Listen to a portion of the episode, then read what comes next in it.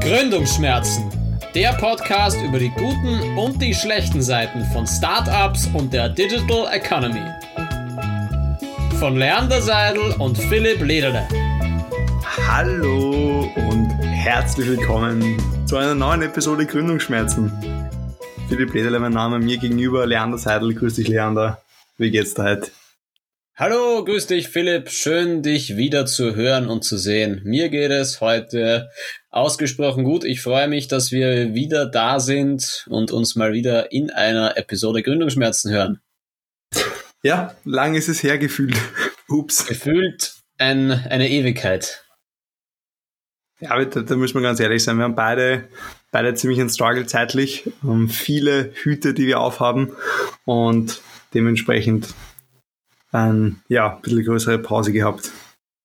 Ja, und ich glaube, das ist auch unser, unser erstes Update. Wir haben, glaube ich, jetzt ja. uns entschieden für unsere eigene Accountability. Ist es besser, auf einen verlässlichen 14-Tages-Rhythmus zu gehen, als auf einen 7-Tage-Rhythmus, bei dem wir jede zweite Woche auslassen, weil wir keine Zeit haben. Ist es, glaube ich, besser, eine klare Erwartungshaltung und Accountability zu setzen, dass das ein bi-weekly Podcast ist ja, so kriegen wir dann auch keine Nachrichten von enttäuschten Hörerinnen und Hörern, die glauben, dass ihr Spotify kaputt ist, wortwörtlich, weil sie keine Episode bekommen haben.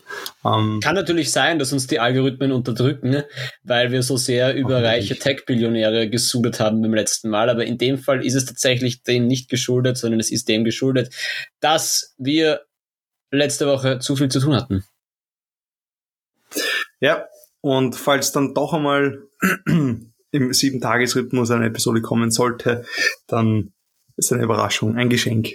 Genau. Umso mehr, umso besser. Ja, starten wir gleich rein, die heutigen Themen. Kurz, kurz vorweg noch eine, eine kurze Side-Story, weil du mich angesprochen hast darauf. Wie der Wings for Life Run hat stattgefunden. Der findet ja jährlich statt. Hast du da schon mal mhm. daran teilgenommen? Oder sagt es sicher was? Ich bin, man muss sagen, ich bin kein Cardio-Athlet. Ich bin, was ich gerne tue, ist, ich fahre gerne Rad auf der flachen, aber sobald Radfahren in die Steigung geht, ist mir schon zu viel Cardio. Ich mache sonst gerne viel mit Gewichten und solche Sachen, sehr gerne. Aber so Marathon laufen, Wings for Life Run oder sowas, es ist nicht meine Stärke, es bereitet mir auch keine Freude.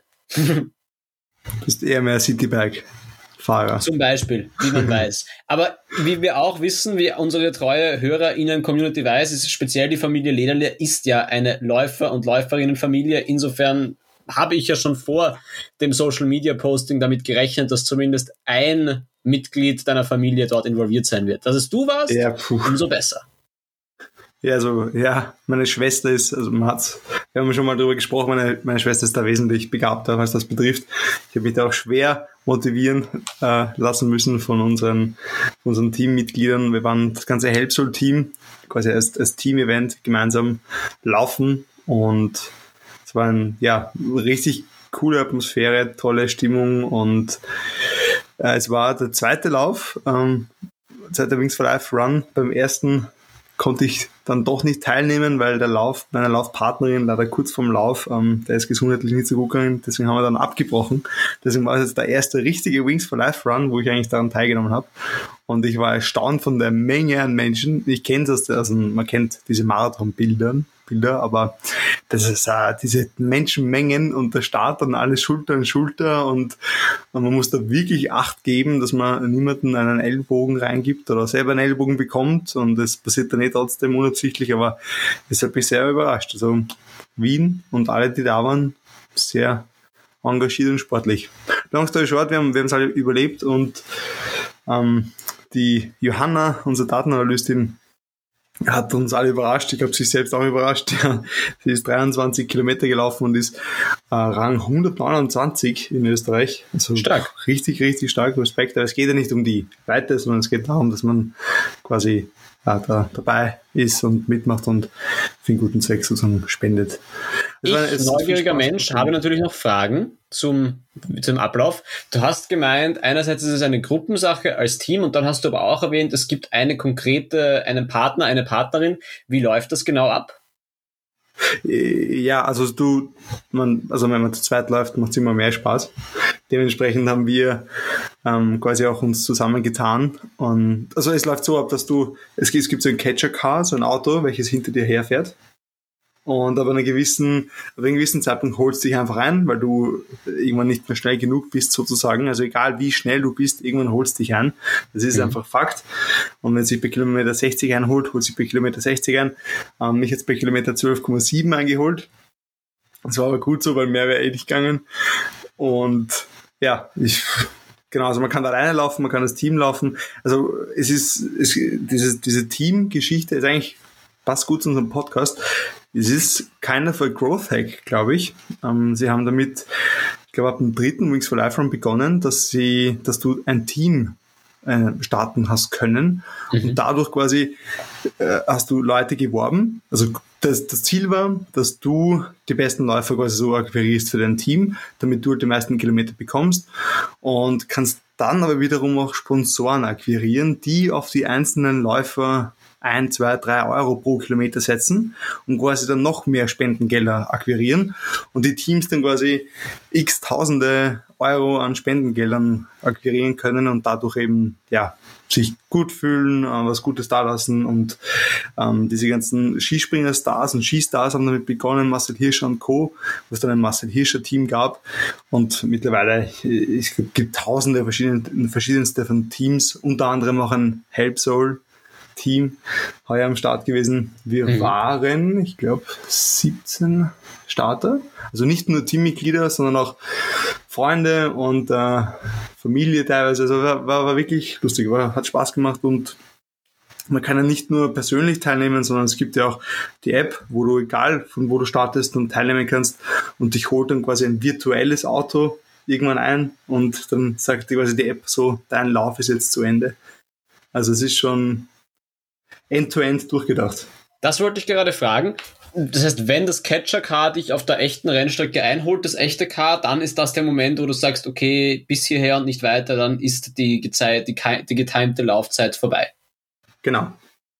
Du mhm. kannst dann noch natürlich freiwillig wohin laufen, wo du immer durch Erzähl uns noch ein wenig über die Strecke. Es ist gestartet beim Rathaus, gell? Weh, jetzt, ich bin so schlecht, was Orientierung betrifft. Aber ja, Rathaus, dann eine Runde über den Ring, dann irgendwann so Karlsplatz, linke Windseile rauf und dann ist irgendwann extrem steil geworden. Dann sind wir so Richtung Gumpendorfer Straße, da war es dann ziemlich hart und dann Marie-Hilfer Straße eingebogen. Da war dann viel bergab, das war sehr angenehm. Dann wieder zurück auf den also, ähm, Ring quasi und dann waren die ersten zehn Kilometer erledigt. Und dann ging's noch weiter Richtung Friedensbrücke und dann bin ich ausgeschieden. Und äh, rein theoretisch endet die, also es geht dann noch an die Donau und dann laufen die, die richtig, richtig starken Läufer, die da 40, 50, 60 Kilometer hinlegen, die laufen dann bis nach Tulln und weiter entlang der Donau, an der Donaulände. Und ich, ich weiß gar nicht, wie viel Rekord jetzt war heuer. Siehst du, wir reden über Themen, aber haben uns, also sorry, ich habe mich da nicht informiert. Ist auch nur wichtig, Nein, aber ich finde das schon gut. Es geht ja weniger um die, um die harten Fakten. Es geht ja. mir eher um ein persönliches Porträt, wie du es erlebt hast. Finde ich gut, dass ihr da dabei wart und euch körperlich an diese Grenze begeben habt. Für mich, für mich wäre das nichts. Aber ich finde es wichtig, dass es Leute gibt, die so etwas tun. Auch einfach für den persönlichen Aspekt, um ein bisschen sich zu bewegen, den Kreislauf ja, zu fördern. Und die Idee ist ja Running for Those Who Can't sozusagen. Ähm, eben eine Stiftung, ähm, die Personen, die querschnittsgelähmt sind quasi, die hier Forschungen damit finanzieren und dementsprechend auch waren sehr, sehr viele Personen, die im Rollstuhl mitgefahren sind. Mhm. Ähm, das war wirklich, wirklich motivierend. Ähm, sehr, sehr viele im Rollstuhl und teilweise auch lange durchgehalten und Vollgas gegeben. Also ja, das hat sehr motiviert. Finde ich stark. Gehen wir zum ja. ersten Thema oder zum zweiten mittlerweile schon. ja, absolut. Ich habe gesehen, du warst auf LinkedIn umtriebig. Sehr spannendes, spannendes Video. Wer es nicht gesehen hat, unbedingt nachschauen. Ähm, du wirst jetzt sicher weitere Fakten dazu erzählen, aber das Video ist auf alle Fälle sehr empfehlenswert. Danke. Du bist zum, zum, zum richtigen Influencer. mit, mit so, also wirklich sehr professionell. Sehr, Nein, danke. In, in, dem Fall gebe ich dir recht, dass das Video einen zusätzlichen Mehrwert hat, wenn man dort einfach auch Screenshots sieht, die man im Audiobereich schwer beschreiben kann. Uh, um das Thema mal kurz anzureißen, worum es geht, ist, es geht um das neue Instagram-Update. Hast du es schon bekommen? Nein, nein. Ist sehr interessant. Es wird probeweise gerade ausgerollt und es wurde angekündigt erst vor sieben Tagen, also wirklich am 3. oder 4. Mai. Und interessanterweise, jetzt wo ich iPhone-User bin, wurde es dann sehr frühzeitig an einen der kritischsten und seltsamsten User, nämlich an mich, ausgerollt. und seit Samstag in der Früh ist das so bei mir dass Instagram, und es besteht ja traditionell Instagram aus drei Kernelementen, Feed, Story und Reels, auch chronologisch gesehen. Als erstes war der Feed, dann kam 2017, 2016 die Stories dazu und die Reels kamen Ende 2020 dazu. Und bisher war der Feed ja eine quadratische Sache. Du hast dich durch die Bilder durchgescrollt und hast dazwischen die Textcaption, dann das nächste Bild. Und jetzt seit Samstag ist es bei mir so, dass der gesamte Feed ein Hochformat ist, wo auch die Captions nicht mehr als einzelne Zeilen sind, sondern als Overlay und du scrollst dich durch durch eine endlose, verschwommen, also sozusagen ineinander geblöte Abfolge von Bildern. Die, es schaut ein wenig, es fühlt sich an eigentlich wie eine Story. Nur, dass es nicht die Stories sind, die sich von links nach rechts bewegen, sondern von oben nach unten. Es fühlt sich auch an, so wie wenn du durch TikTok scrollst, wo sich auch von oben nach unten bewegt. Und das ist insofern auch interessant, weil Instagram ja vor ein paar Monaten angekündigt hat, dass sie mit vertikalen Story Sliding experimentieren. Das ist jetzt genau das, wie sich eigentlich der Feed anfühlt. Und ich habe darüber auf LinkedIn in meinem Rant ein wenig gesudert auch, dass ich es halt schwierig finde, weil sich mittlerweile Reels, Stories und der Instagram Feed nunmehr auch komplett identisch eigentlich anfühlen. Also so die Tatsache, dass ich eigentlich, ich habe es immer so gesehen, im Feed wird weniger oft gepostet, der Feed ist dementsprechend eine etwas langsamere Ansicht zum Posten, aber auch für mich zum Durchscrollen, wenn ich Content im Feed kommuniziere, äh, konsumiere, dann konsumiere ich es ein wenig bewusster und langsamer. Und jetzt ist der Feed halt genauso stressig eigentlich wie das Story-Format und nicht mehr wirklich klar differenziert. Ich habe ja immer noch mhm. auch ein Gerät auf Android-Basis, dort habe ich noch das alte gefällt mir deutlich besser, muss ich sagen. Also für mich ist das eine, ja, eine Verschlimmbesserung und es ist meiner Meinung nach sehr davon getrieben, dass Instagram sich unter Druck fühlt durch TikTok. Instagram merkt, dass junge Leute nicht mehr so sehr drauf setzen wie früher. Und das ist die eine Sache davon und das andere ist, dass es halt sehr stark das Playbook ist von der Snapchat-Attacke. Also wie Instagram 2016, 2017 sich stark unter Druck gefühlt hat durch Snapchat, haben sie ja auch das USP-Format von äh, Snapchat waren ja die Stories, es waren die Snaps, die User zu User gesendet wurden und Snapchat Stories waren ein großer Hype. Dann hat Instagram die Stories eigentlich perfekt nachgebaut und hat damit Snapchat sozusagen den Wind aus den Segeln genommen.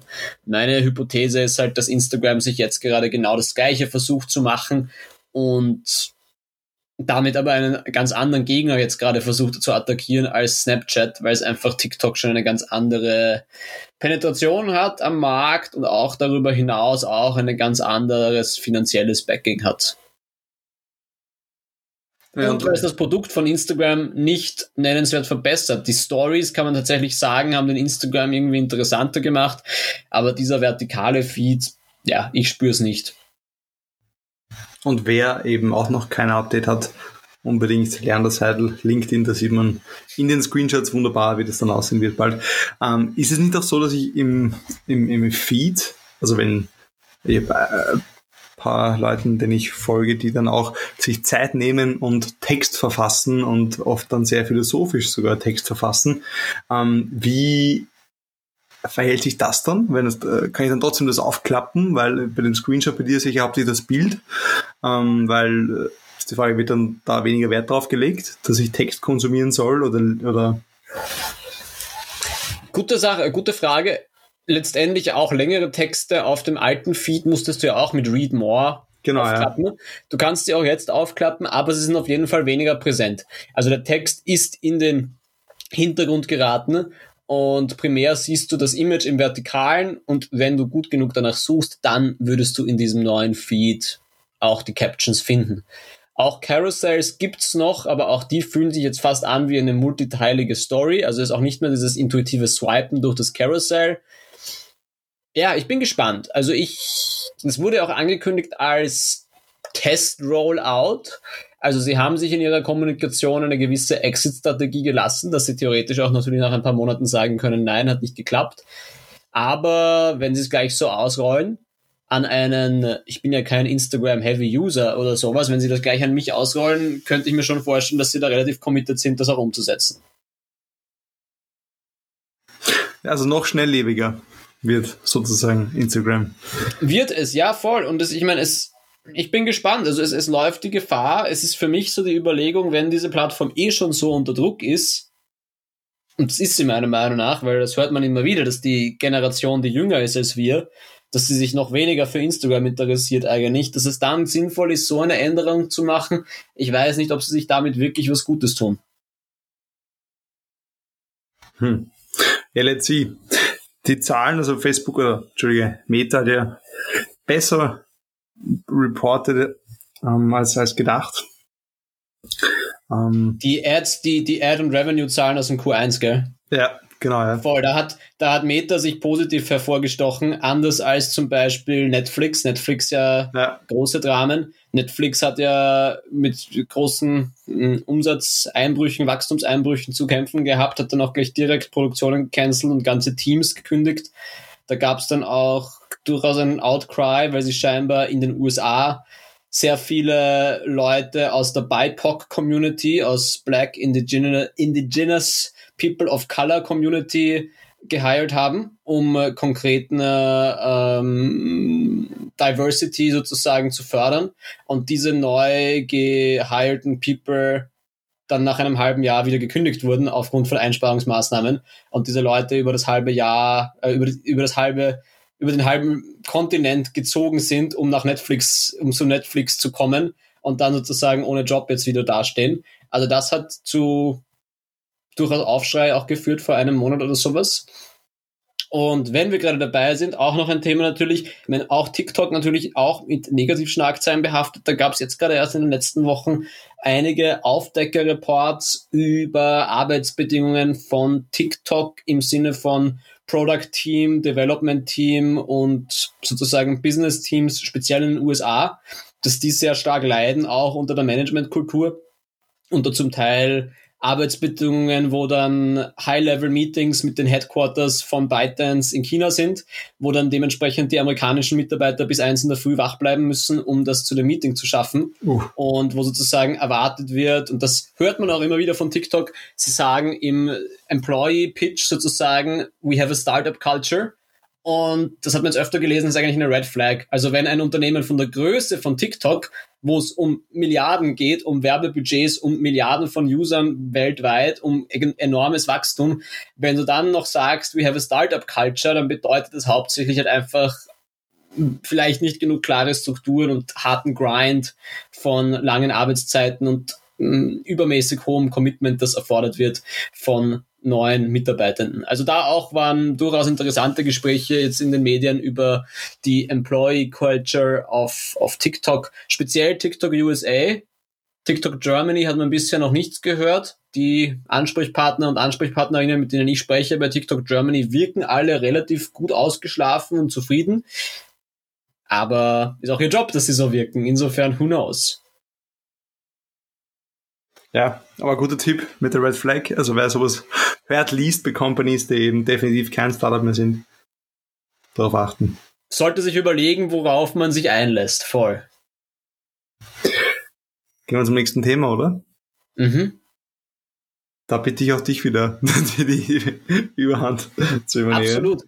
Nein, das ist ein Thema, das ist entstanden bei einem Telefongespräch zwischen uns beiden. Wir haben mal telefoniert. Ich habe gemeint, ja. ich wollte mir Sportschuhe kaufen und ich finde die Sportschuhe nicht im, äh, im Schuhgeschäft meiner Wahl. Habe, habe mich schlecht beraten gefühlt und habe gemeint, in meinem Frust, so, jetzt gehe ich stattdessen zu Herrn Benko in das Online-Sportkaufhaus der Signa-Gruppe. Und du hast sozusagen dann gemeint, ah, du wusstest gar nicht, dass der gute Mann auch im E-Commerce tätig ist. Hat mich sehr überrascht, ja. Und ich habe gemeint, ja, das ist ein Ding, das wahrscheinlich wirklich gar nicht so bekannt ist, dass die Signa-Gruppe, die Signa-Gruppe hat ja die Historie, dass sie, das ist ja das Vehikel von René Benko und der ist ja gestartet als reiner Immobilieninvestor. Man kennt ja die Story in Österreich sehr, sehr gut. Er hat begonnen, Dachböden auszubauen, dann hat er die ersten Immobilienentwicklungen, dann hat er die ersten äh, größeren Wohnbauten. Dann hat er begonnen, in Kaufhäuser zu investieren und hat in den letzten fünf Jahren dann einerseits in Österreich sehr präsent die Kickerliner Möbelhausgruppe gekauft und gleichzeitig in Deutschland sehr präsent die Karstadt Kaufhof Galeria Gruppe und hat sich außerdem in ein britisches Kaufhaus eingekauft. Ich muss jetzt gerade selber schauen, welches er in Großbritannien noch gekauft hat. Das weiß ich aber gleich.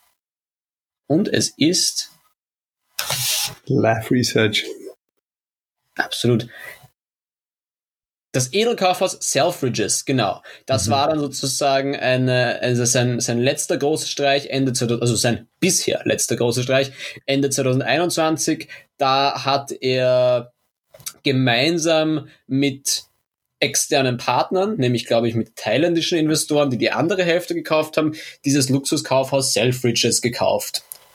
Und darüber hinaus, was dann auch noch eine bekannte Retail-Marke ist, neben dem Kaufhof Galerie Karstadt und den Kickerliner ist auch noch das KDW, das Kaufhaus des Westens. Das ist ja auch so eine populäre Kaufhaus-Brand in Berlin. Und darüber hinaus auch sehr präsent auf der Maria-Hilfer-Straße, die große Baustelle ehemaliger Liner, ungefähr Höhe Museumsquartier, da baut er auch gerade ein großes Kaufhaus.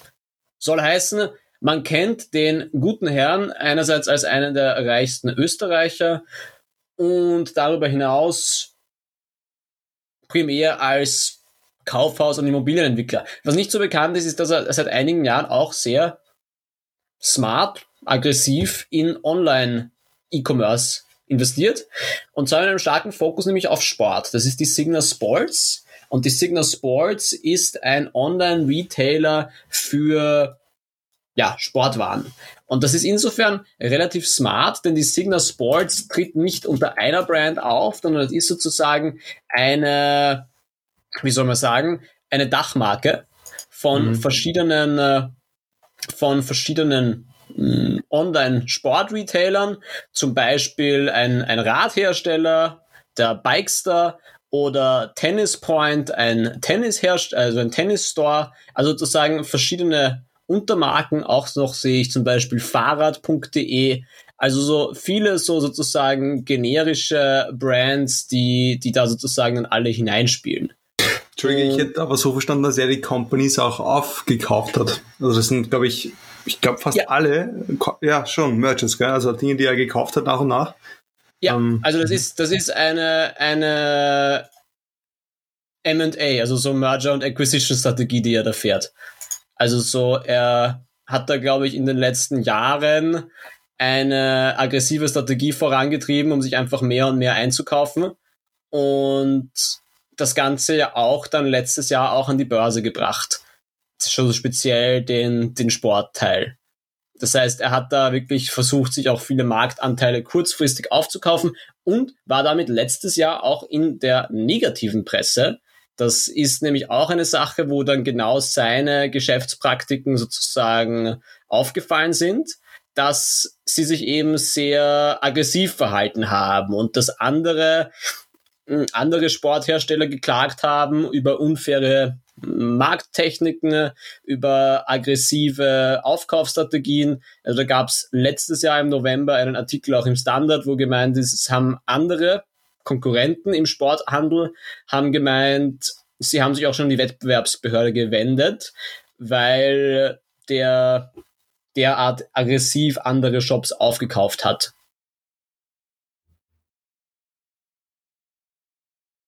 Und was dann auch noch dazu kommt, was da ein, ein großes Thema war, dass sie sich dann sehr smart scheinbar Exklusivverträge geholt haben. Dass dann zum Beispiel bei diesem Tennis Point dann gewisse Marken nur noch online in Österreich über Tennis Point zu kaufen waren und nicht mehr über andere Tennis-Online-Shops, sodass sich die sozusagen noch besser forcieren konnten.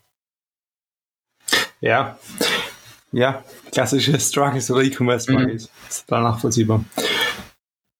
Aber auch schwierig, muss man sagen, insofern, weil das ja genau wieder, mal wieder ein Beispiel, das große Versprechen des Internets wäre gewesen, genau solche Monopolstellungen eigentlich ein wenig zu brechen, so dass man eben verschiedene Shops hat, die gegeneinander sind, die dementsprechend ja. bessere Preise bieten, die mir als Konsument mehr Auswahl geben.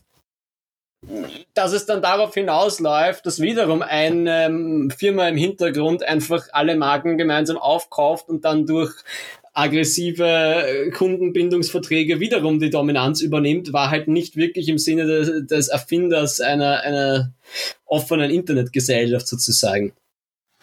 Ja, das ist natürlich, ja, Kapitalismus. Geld regiert die Welt, der zahlt, der schafft an.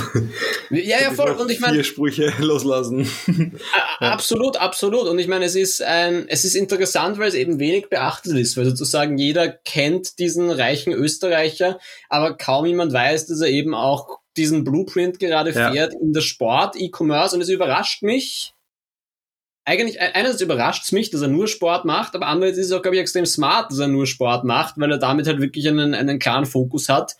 Und auch könnte ich mir vorstellen, dass das eine Art Blaupause ist. Dass er sagt, okay, das hat er an die Börse gebracht, jetzt lässt er das ein bisschen äh, rekapitalisieren, wie auch immer. Aber wenn du das einmal gemacht hast im Sportbereich, kannst du es theoretisch danach wahrscheinlich relativ gut ausrollen auf andere, egal ob jetzt Fashion oder Lebensmittel oder mh, mm, Snacks, Einrichtung, Gesundheit. Einzelhandel, wie auch immer. Also sozusagen die, die Möglichkeiten, die sich da für ihn auftun, sind natürlich auch, werden dann wahrscheinlich immer mehr langfristig.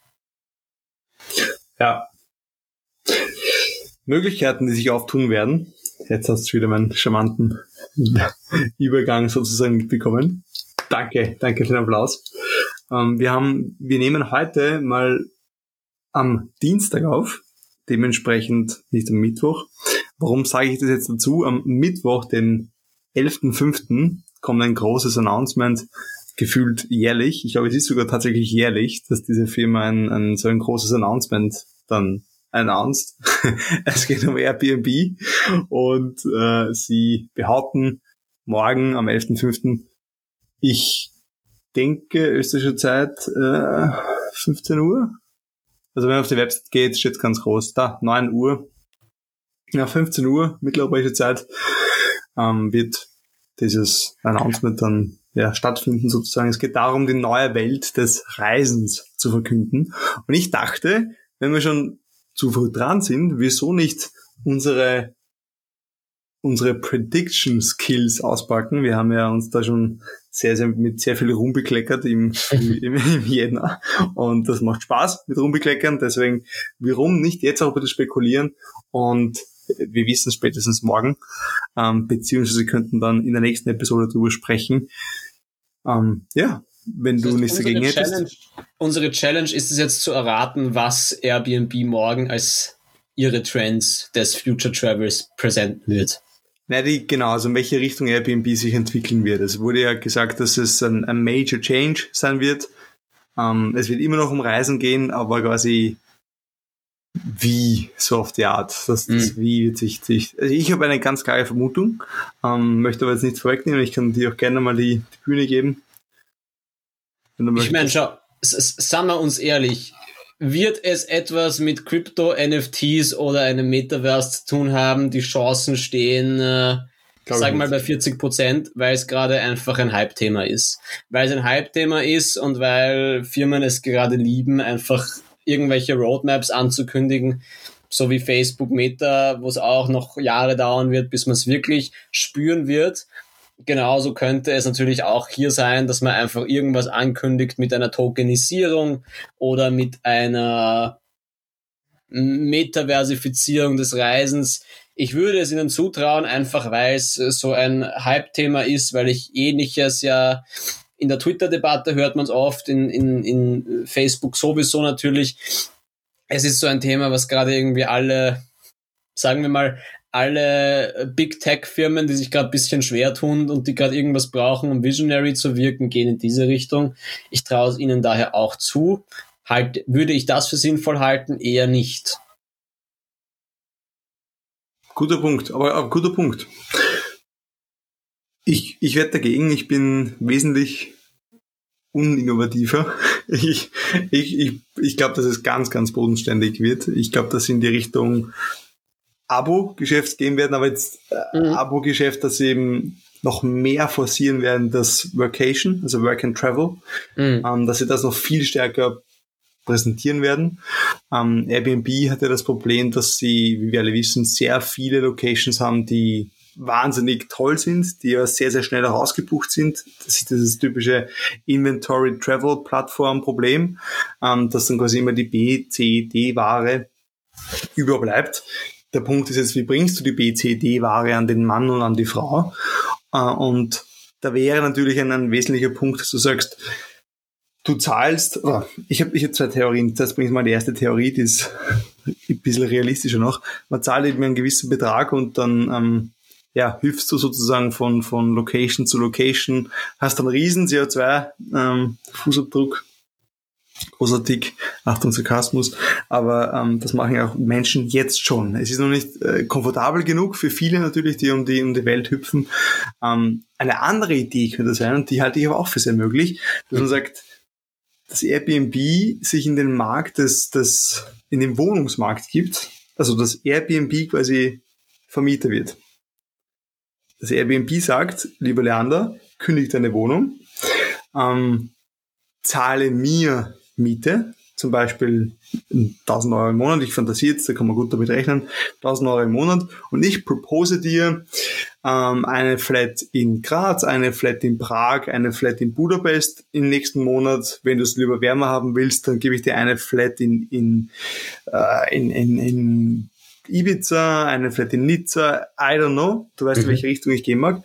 Ähm, und Airbnb, Airbnb öffnet sich damit einen Riesenmarkt. Sie gehen quasi, ich, sie bleiben immer noch ein Travel. Dann, ich zahle dann sozusagen ein rundum sorglos Fee, zahle jeden Monat meine 900 Euro und Airbnb kümmert sich darum, dass ich in der jeweiligen Stadt eine Unterschlupf habe. Und dass deine Wohnung auch vermietet wird. Bam. Mhm. Full Circle.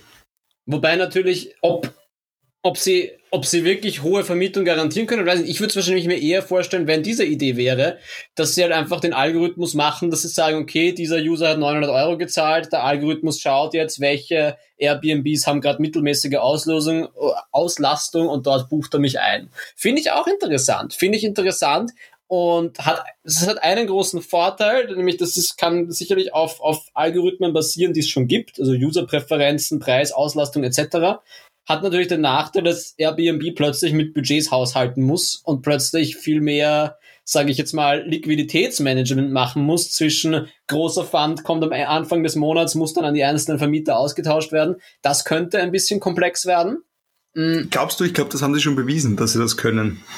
Theoretisch stimmt, es ist, es ist äh, es ist gar keine so unlogische Weiterentwicklung und es ist wahrscheinlich auch kein riesiges, es ist eher ein PR-Gag, weil so viele Leute gibt es wahrscheinlich gar nicht dafür. Also es, es lässt ja. sich gut positionieren auf Digital Nomad, Virtual Traveler, was auch immer, aber in Wirklichkeit, das ist jetzt trotzdem, die meisten Leute sind irgendwo sesshaft. Das heißt, es geht natürlich auf die Digital Nomads drauf, aber das wird das wird jetzt sich nicht verzehnfachen, dieses Marktsegment. Das wird sich vielleicht 1,5-fachen oder sowas. Aber ich, ich sehe es eigentlich als eher, wenn dann einen PR-Stand, aber keine schlechte Funktion. Aber was damit passiert ist, dass du eben auch BCD-Flats, also sozusagen diese Ware auch an den, an den mhm. Markt kriegst und wiederum dann Freikapazitäten für neue Kunden schaffst. Wobei das um, eine gute Frage ist, was die BCD-Ware wäre in diesem Fall, weil ja Airbnb offboardet ja, glaube ich, alle Airbnbs mit weniger als drei Sternen oder mit weniger als 3,5 oder sowas. Jedenfalls relativ rough wurden diese Häuser bisher dann ziemlich schnell auch wieder geoffboardet.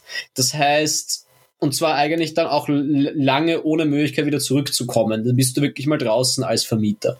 Das heißt, dann ist die Frage, ob das die interne B-Ware wäre, die zwar über den 3,5 Sternen ist, aber halt nicht gut ausgelastet, oder ob das die Ware ist, die momentan gar nicht mehr angezeigt wird, weil sie eigentlich zu schlecht bewertet ist. Auch das wäre interessant. Ich habe noch ein drittes Szenario, was mir gekommen ist, ein, ein dritter möglicher Pivot. Wir hatten jetzt einmal den Crypto, einmal den äh, generellen Digital Nomad, Flatrate, diese Richtung. Die dritte Richtung, die ich die mich am meisten enttäuschen würde, aber in dem zachen Travel-Sektor natürlich vorstellbar wäre, ist einfach verstärkter Fokus auf Packaging. Da werden dir natürlich als alten Travelbird-Veteranen die Alarmglocken schrillen. Ja, aber absolut. das ist natürlich schon so ein Thema. Es wäre auch ein logisches Ding, gerade im Bereich City Hopping, Multiple Stop etc., zu sagen, dass sie auch vermehrt wenn wir besonders grün sind, dann vielleicht keine Fluganbindung, sondern irgendwelche Bahnticketanbindung, Busticketanbindung. Das wäre natürlich auch ein relativ low-hanging fruit, was es bisher in der, im Airbnb-Ökosystem in der Form noch nicht gibt. Also das wäre so wahrscheinlich die, die dritte Variante. Aber dann schon bei den, bei, den, bei den Flats, bei den individuell vermieteten Flats bleiben, oder? Du meinst jetzt nicht, dass sie auch dann sagen, sie öffnen den Pauschalreisemarkt, weil das wäre wiederum komplett das Understatement, was sie eben bis dato immer gesagt haben, dass sie sagen, wir sind individuell weg von der Masse, weg von der Menge sozusagen. Und wenn sie jetzt sagen, sie gehen jetzt in äh, äh, also sie werden sicher bei den, bei den individuellen Flats bleiben, könnte ich mir vorstellen. Glaube ich schon. Das glaube ich schon, wobei ich, ich finde es interessant, wenn ich in letzter Zeit über Booking buche, die gehen ja komplett ins Gegenteil. In Booking kriege ich aktuell so viele Hostels und und äh, Airbnb-Style-Flats angeboten und es ist so schwierig, eigentlich ein klassisches Drei-Stern-Hotel, was ich eigentlich auf Booking haben möchte, nämlich einfach ein, ein günstiges Hotel in einem echten Hotelzimmer auf Booking zum Beispiel, die haben sich schon wieder so, die versuchen halt auch gerade so alles zu machen. Also ich würde Airbnb wünschen, dass sie bei einer scharfen Positionierung bleiben würden. Aber sicher bin ich mir nicht. Also ich glaube, das sind eh, das, das werden drei interessante Richtungen. Jetzt könnte man sagen, die vierte Richtung, wenn es keins von unseren drei Ideen ist, könnte halt sein, was komplett langweiliges, dass es nur ein Rebranding ist oder nur eine, ein, ein neuer Anstrich des genau selben Angebots. Oder was komplett revolutionäres, was wir uns gar nicht erträumen könnten. Aber ich, ich habe eigentlich das Gefühl, mit diesen drei Richtungen sind wir ziemlich safe in Wirklichkeit. Also es würde mich verwundern, wenn da sonst noch was kommen könnte. Ja, aber du, ich lasse mich überraschen. Selbst wenn was Neues kommen sollte, was wir jetzt nicht genannt haben, dann ist es ja auch toll. Um, ähm, let's see. Aber Voll, ich finde, das macht Spaß. Es ist ja gut, also, dass, dass, es ist ja gut, dass Airbnb da versucht, sich neu zu erfinden. Ich kenne andere, gerade in Österreich kenne ich manche Reiseanbieter, die arbeiten seit vier Jahren an einem Neudesign ihrer Webseite und haben es nicht geschafft, das auf die Beine zu bringen. Mm, vor allem aus dem Legacy-Bereich kommend Insofern, dass es Airbnb schafft, sich Jahr fürs Jahr aufs Neue zu entwickeln, ist ein, ein, ein großes Achievement für einen derartigen großen, äh, mittlerweile Big Tech-Konzern, kann man sagen. Ja. Ja, das könnte, das könnte auch noch eine Variante sein, aber die, die ist eher lame, weil du gerade Big Tech sagst, dass sie, ah, das ist ja eigentlich wirklich lame, dass sie sagen, wir nutzen all die Daten, die wir haben, um dir quasi den perfekten, deine perfekten Spots herauszu. Also sie schlagen die schon vor, mhm. lieber Leander, du warst vor so und so vielen Tagen, Monaten in Estland, jetzt wird es Zeit für einen Finnland-Trip in einer Ortschaft, die sehr ähnlich aussieht wie in mhm. der, wo du dich wohlgefühlt hast in Estland. Und da haben wir auch eine Vermieterin und die kennt sogar die in Estland zum Beispiel. Ähm, so auf die Art. Also dass sie mit den Daten noch mehr kämpfen und darauf bauen und eben die User Experience, das Kundenerlebnis aufgrund der aufgrund des Wissens, was sie über dich und über die Host haben, noch viel mehr verbessern könnten. das halt ist, ist, ist sehr nach 2018 an. Ja, so aber ist auch machbar, oder? das wäre ja auch machbar, möglich. Aber es, es, es klingt wie ein 2018-Pitch und ich glaube, es hat ein Problem, nämlich dass Leute sich anders fühlen mit Daten und Personalisierungen. Es ist einfach so genau dieses im Sinne von deine Vermieterin kennt auch den und der Algorithmus sagt dir, wen die kennt. Es hat sich dann doch ein bisschen gesellschaftlich, glaube ich, der, der Wind gedreht, dass sich die, auch die Leute, die sich nicht so intensiv mit diesen Themen wie wir beschäftigen, trotzdem ein wenig unwohl fühlen bei dem Gedanken, was da sonst noch so auf sie zukommt, wenn das, wenn ja. derart viel mit Big Data und Correlation und so gearbeitet wird. Ja, let's see. Let's see. Hast du, wann, wann hast du zuletzt bei Airbnb gebucht? Ich. Eieiei. Schon länger her. Aber ich habe auch schon länger keinen Urlaub mehr gemacht, um ehrlich zu sein. Aber meine Freundin hat tatsächlich äh, hat, hat erst vor kurzem wieder gebucht. Ich glaube vor einer Woche. Also die, die, meine Freundin ist da viel aktiver, was das betrifft. Ähm, ich habe zuletzt gebucht letztes Jahr im September Graz und letztes Jahr im Juli Venedig. Das heißt, zumindest post-Pandemic habe ich es noch probiert gehabt, schon. Ja. Ich muss auch sagen, komplett anderes Thema, aber ich habe mich letztens sehr glücklich geschätzt, dass ich letzten Sommer in Venedig war, weil heute jetzt die letzten Wochen habe ich wieder Artikel gelesen über Venedig, dass sie jetzt Ticketing einführen für den Besuch der Stadt, also einfach generell für das Betreten der Straßen und so weiter. Gibt es in Zukunft wollen sie ein Ticketing-System entwickeln, um die Touristenmassen äh, besser zu kanalisieren. Und da habe ich mir echt gedacht, schön, dass ich es letztes Jahr geschafft habe, im Juli, im Hochsommer, in Venedig zu sein für vier Tage ohne Touristenüberfluss, weil das letztes Jahr halt noch Corona-bedingt deutlich leerer war. Also da habe ich mich einmal glücklich geschätzt durch meine Reiseentscheidungen. Ja, aber ich finde es auch gut. Also, also ich freue mich für dich natürlich, aber ich freue mich auch für die Stadt Venedig. Und ich glaube, das braucht es bei, ich glaube, das gibt es ja auch schon bei vielen, also Städten weiß ich nicht, aber bei einigen Sehenswürdigkeiten gibt es das schon. Mhm.